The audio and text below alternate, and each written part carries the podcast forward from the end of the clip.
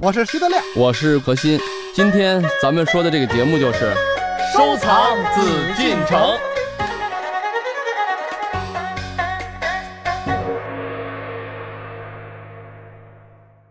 欢迎各位继续来关注我们的《艺海藏家》，我是主持人永峰。今天呢，是我们收藏紫禁城的日子，邀请到的还是我们的老朋友何徐人也组合。何老师好，大家好，德亮好，何老师好，大家好，哎呦，我呢，永永峰峰同姐志姐好好。 不对啊，这我不同意。什么呀？怎么来了就永峰姐姐啊？好像咱们这主持人都是阿姨级的，啊不可能，啊大美女。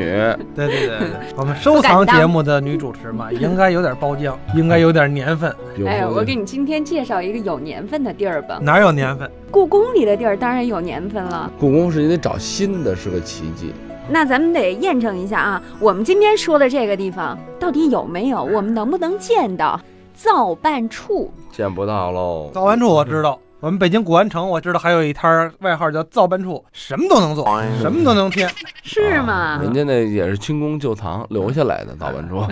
要不然怎么什么都能做呢？真够高的。我们一提造办处呢，就和精细、严格制作出来的东西精良联系在一起。嗯那么这个地方到底在哪儿呢？这一说起来啊，还是有点意思。为什么呢？我原来美院的一个老师，画油画的老师给我打一电话，他在搞一个论文研究，他就说查聂崇正聂先生的书，查朱家俊朱老的书，查王世襄王老的书，他就会碰到了一个困惑，什么困惑？他就会发现有这么两个地方，造办处呢，大家好像都还知道啊，嗯给，皇帝做东西的地儿，这个基本上都是高精尖人才啊对聚集的地对对方。对对对嗯，而且造办处下辖有多少个作坊？最多的时候有到四十六、四十八个作坊，涵盖了宫内的各个方面。实际上要从广义说，不仅是宫内，就跟宫廷有关系的王公大臣啊等等，只要是皇帝吩咐的事儿，造办处按要求来说都应该满足。所以说他的工作量很大，但是他会发现一个概念的问题，有叫养心殿造办处，有叫内务府造办处。怎么回事？他就碰到困惑了，他就问我，他说：“哎，这个内务府造办处跟养心殿造办处是个什么概念？”这个问题确实问的是比较专业的，因为我原来没去琢磨过。后来他一说，哎呦，本来我就想呢，给他打一个电话，好好谈一谈。今天正好就是这节目，我呢就也告诉大家啊，对，给我们普及一下。了解这个造办处离不开了解内务府。造办处的位置，那是属于内务府。内务府是什么概念呢？封建社会两千多年的历史，只有在清朝有内务府，因为造办呢、采办呢，在这个自古就后来就有了，自唐以后。嗯，但是内务府之前的，不管是少数民族政权，包括还是汉族的政权，没有。嗯为什么这内务府会出现呢？顾名思义，内务嘛，负责皇帝的这个起居家生事、活皇居、皇室。嗯，这个他当时人多的时候，多少人？有一千五百多人，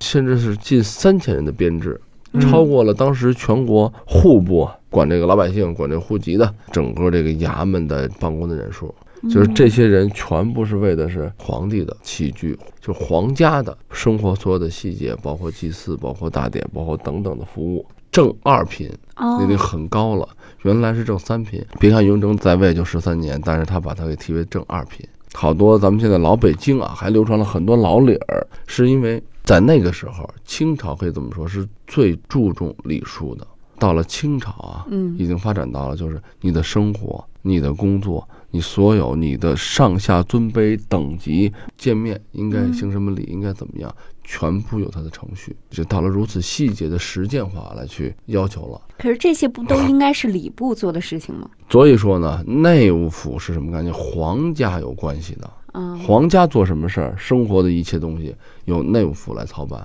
礼部是什么？是官员们，就是百姓们，普通人。吏部是主管官儿的，但是这个内务府是相当跟他们是平级的，而且是庞大的。他因为他管了很多内务府，管很多，管皇帝骑的马，管皇帝吃的饭，嗯，管皇帝穿的衣。内务府下面有三个制造处，咱们说那时候曹雪芹写的这个江南制造处、苏州啊、杭州啊，《红楼梦》的背景，嗯其中这个江南制造就是内务府的制造处的三分之一，其中还有很大的就是造办处。既然是内务府的造办处，为什么又出了一个养心殿造办处呢？嗯嗯，是啊，养心殿我们都知道是皇上住的地儿嗯了。对呀、这个里面就是一个地域的概念，因为呢，造办处负责我刚才所讲的就是皇帝，包括皇亲、贵妃啊、嫔妃啊等等啊，嗯所有的这些生活生产的东西。什么叫生活生产？因为生活是归内务府，但是凡是跟生活中接触到的器物，嗯全是造办处要做出来的。你用的东西，小到碗筷，大到摆件儿，嗯对，大到玉山、玉石等等，也就是说，你皇帝用到的各种，不管是玻璃、玉石、木头、竹子、金银器等等，嗯，纺你织用品嗯到，的纺织、织绣，你用的所有的东西，那都得要是造办处做。嗯，所以造办处的工作量是非常大。所以最早就是内府造办处，但内府造办处是不够的。刚才我说了，面对的是整个皇家等级中的一大群人。到了清朝的时候，八旗嘛，而且呢，清朝这特逗，他是为了什么吸取前朝？因为前朝是什么？为什么会混乱？为什么会推翻江山？因为分封割据。你在河北，你在北京，你在天津，或者你在上海，你时间长了，世袭制，因为所有当时的官员全都是世袭，你生下来您就是贝勒，您就是王爷。这回就有一个问题，你在哪儿一扎根，时间长了，这一方人民一拥护你，你做得好，那拥护武是装割据对吧？了，时间长，时间长了，你割据了，嗯割据了，你可以推翻中央了。为什么北京的王府是全中国所有说城市里面王府最多的呀？因为清朝就实行的就是什么集中制，全在我跟前儿， 咱们大家庭天天聚会。为什么我的这皇亲国戚全在京城，全有王府、格格府、贝勒府？你这样在皇帝眼皮底下，你就没法闹了。嗯，你的触角就伸不到了。哎，时间长了也就人就安逸了。为什么老说北京人安逸啊？就在这儿，他天天的睁开眼就吃俸禄，嗯吃喝住行全有人管，全有人不是花。你想干别的不让，因为你八他也旗经军不了上，因为你是军政八旗合一对对，您这生下来主子就是吃俸禄，就跟那时候你像老北京的那些演戏的，哇，一说这就是吃俸禄的，那一定是皇亲国戚。所以说这不个吃俸禄的啊也有好多种。你比方说什么杯子、杯乐，这个肯定是钱多，王府这钱多。嗯，一般的旗丁俸禄很少。但呃哦是又有一个问题，就又不让你干别的，所以只能每天喝茶听戏。这点钱其实也不够干别的，哎也只能喝茶听戏消磨时间，如嗯此而已。所以你说清朝的这种体制关系啊，造就了这种形式。那它的花销，据说当时的这些皇亲国戚就达到五十多万人。那个时候什么时代啊？那个时候可是手工业社会商品的时代，对啊，全都是大家要一针一线，呃，一草一木，一天一地种出来、养出来的这些人啊。对啊，您这几十万人啊要什么都不干，然后这造办处还得去操办您的生活，那你想想，所以说内务府造办处的那时候就不堪这个重负啊。这个时候就出现什么养心殿造办处，而养心殿造办处就是在这个养心殿附近，专门给皇帝和贵妃生产生活用的有关的一切东西。这个内务府造办处相对来讲，它的概念就大一点，级别是一样，只是功能和范围照顾的人不一样。哦，内务府等于就是它的最大的就内务府总管嘛，嗯，然后这个总管等于下面就有养心殿造办处，然后造办处还不仅在这儿，在圆明园，因为当时圆明园已经历经百年啊，很完善了，这么大的一个地方，皇帝又在这儿一待就是半年，就是几个月，所以在这个圆明园也有它的造办处，嗯，但是他们都统归内务府造办处，就实际上是这么个概念，嗯就，大家要理解了以后，就知道它的功能范围，嗯针对人群不同，咱们才产生了有的时候书里面记载，这个为什么是养心殿造办处，这个为什么内务府造办处。比如雍正，他就说了，我这个东西就在我身边给我用的，给他用的这些瓷器、玉器、盘器，全是在养心殿造办处做的。造办处始于康熙，位于养心殿和圆明园内。康熙三十年间，因宫中所需急增，又将隆宗门西慈宁宫的茶饭房改建为造办处，后又增加白虎殿后房百营为造办处的工作房。朝廷的内务府下设有造办处，这个造办处是专门供宫廷皇家御用的。据记载，造办处在鼎盛时下设四十二个作坊，每个作坊都荟萃全国各地的能工巧匠。这些能工巧匠囊括了朝廷几乎日常生活中的各个方面，从吃的、穿的到用的，甚至于休闲和摆设的，应有尽有。当时民间把这个造办处叫做百工房。紫禁城内的造办处位于内务府北侧，全称为内务府造办处，是专门应承制造皇帝所需的各种器物、日用品、艺术品的机构。当时内务府的人和太监戏称为“奏笨处”，意为这里全是顶尖的能工巧匠，本事不高、手脑不灵的工匠师不能到这里来当差，来了只有挨揍的份。造办处的工匠创造了当时中国工艺技术的最高水平，无数国宝级的工艺品都是出自他们之手。就这个造办处是在宫里嘛，在宫里，办公也在宫里，造办处实际上本身它就是一个概念化的一个地方啊，不是他这帮人得有上班的地方，对在上班宫里地方是得就在宫。里，我们都知道，比方说坐办公室是可以的，就比方说这个工厂有车间，嗯有什么车间主任，车间主任待在那儿办公室是可以的。那那工厂也在宫里吗？所以我说这就涉及到另一个问题啊，你比方说他烧窑，宫中的对窑也在宫里弄一小窑烧，还是对说，宫里面以前也有窑址，就是做烧窑，哦在哪儿啊？就在西华门，现在西边那边，后来被毁了啊。啊就清末的时候，也就是宫里有的窑，但是您平时的咱们说窑，给景德镇的，咱说官窑，那是叫做官间民烧。这是很多以前啊没有这个造办处的时候，所谓的官窑都是什么来去监督，来去下命令，然后你去给我烧。单在故宫的时候就能到什么程度？就是你所给皇帝用的任何东西，我都在宫子里做。您平时这一窑出一万件瓷器，比如说一公里的窑啊，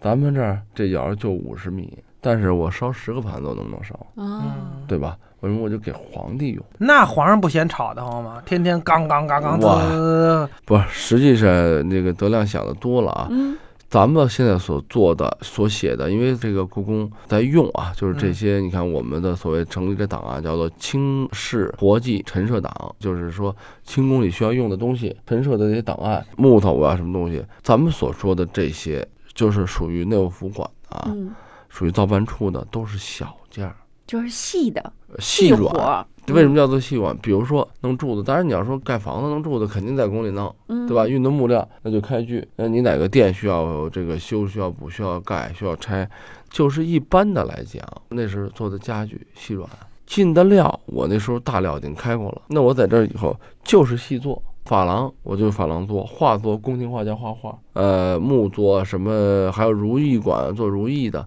就是这些东西所集中的全是全中国最优秀的这一行业的艺术家。嗯，手工业者。这不是那种意义上的工厂，说我弄一大厂房，大家先去开料、裁木头。他在进来的时候，我的木料已经有要求了，嗯，已经服务好了，还有比方说炉子也是在宫里烧出来的，有烧炉子，就是在宫里烧宫里的。烧。宫里有那个，呃他专门这那片地儿，什么熔那个这块地儿铜水什么之类对的这块地儿，我告诉你，在什么位置？现在西门整个这个面积相当于一个足球场那么大的位置，细致的作坊最多的时候集中到四十多间，嗯，后来等于国力也衰微，还剩二十多间。然后那些个做铜，嗯、做那个玉器的，比方说有六个大师啊，按现在的话说，那这六个大师等于是一人一小屋嘛，然后就跟着咔每天做，还是说怎么着？应该是分离开的，嗯还是说大家伙儿就跟现在的工厂似的，呃，一一个条桌，然后仨人面对面坐着，这个是这样，分做什么东西啊，有些它有小的单间，嗯，呃，有些东西需要几位师傅一块儿合作，对，就在一起；嗯而有的时候需要你单独做，就单独在一起。还有休息的，嗯现在的清宫很讲究，也要轮休的。这六十个傅，你比如说你这个珐琅有三位师傅，这个玉作有六位师傅，他肯定会有轮着休息，嗯，不可能说这个人天天在里面做。嗯，因为本身给皇帝做这些东西已经是很讲究了，但是有可能他重复劳动的，比如说同样的这个玉开出二百个珠子，嗯那那些重复简单的劳动，他就会用别人学徒工们去来做。当然，德亮是好奇，但确实也是了解了宫廷，尤其是清宫啊，他怎么去制作这个东西，包括他为什么要去用这个造办处设内务府，这都凸显了一个什么东西？就是凸显的清朝当时整个社会文化等级观念的森严，包括大家在玩这个瓷器啊、玩玉器、啊、玩各种收藏的东西，都一说起来都爱说我这可是宫里做出来的，我这是造办处的等等。你首先要知道造办处是个什么概念。造办处的功能，你做的东西，按记载来说，给皇帝做的龙正黄色，给他做的龙是五爪龙，要显出来爪。如果是四爪为蟒，那你要是在像民间也可以用草龙纹饰，但是它是不允许有爪子的。嗯，那不就是蛇吗？不是啊，它的爪子埋在云里了，不能漏爪。就咱们大家要知道这些文化的概念。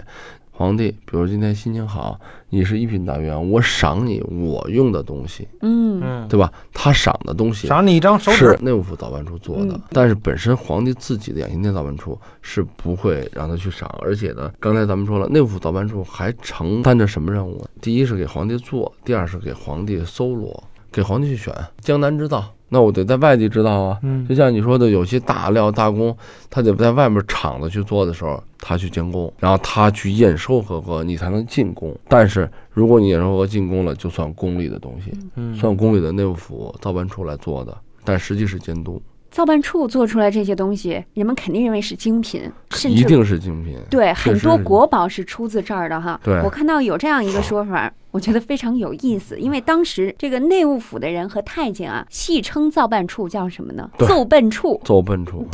因为这儿全都是顶级的能工巧匠，本事全都是最高的。如果说手不灵、脑不灵的话呢，那你肯定去那儿当差的话是不行的。应该是进不去。嗯另外还有一进一个，步的这折造办处啊，现在我们说官造官造的，啊，是不是就指的是造办处？对，但是这个瓷器是不是我们就不说官造这词儿，就只说官窑？为什么说官窑呢？造办处呢还得分，这是内务府造办处跟养心殿造办处。嗯内务府造办处造的，它就是它也为一品大员，也为皇帝所赏赐啊，嗯去分封啊，或者去往外发礼，呃，奖惩，他也在做这些东西，也就符合一品大员的一些关于东西，符合这二品，符合什么王公大臣，符合他们八旗是在他们八旗算贵族里面的，他们用的东西，造办处是可以给他们做的，哦就是由咱们内务府造办处提供的，但是这之外的内务府造办处是不管的，但是呢，皇帝可以赏。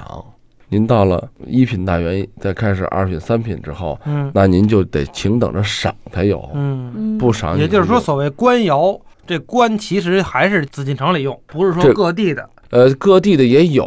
像比如珐琅彩，嗯比如说是粉彩、青花，嗯故宫自己的造办处也烧，然后景德镇也烧，因为量不够用，你的用量很大，你摆一次大寿席，你需要多少个特制的盘子，烧不过来，对，怎么办？那那时候我就要去拍到这个御窑厂，为什么咱们叫做御窑厂啊？就是你这个景德镇是专门给我皇帝烧，对不起，你平时没活儿也得闲着得淡着，嗯为什么呢？你不能给别人烧，烧就杀头。所以说，咱们就为什么叫做官窑器呢？实际就是符合有这种水准的，我们叫做官窑器。嗯是再说的清楚一点，就给皇帝用的叫官窑器，嗯，不一定是在宫里烧的。有些东西就是既是官窑，同时就是宫里的窑，就是宫里来的给它烧制的。造办处出来的东西，它上面有什么特殊的款儿啊什么之类的吗？比方说这玉的东西上面有一个双圈足，写一个造，呃，没有，它只会铜的什什么么，之类的。像比如铜雕佛像啊，嗯是这样，造办处会什么用一二三四五，然后不同大小，因为造办处大家要知道啊，他做的任何的东西都是合乎法度，嗯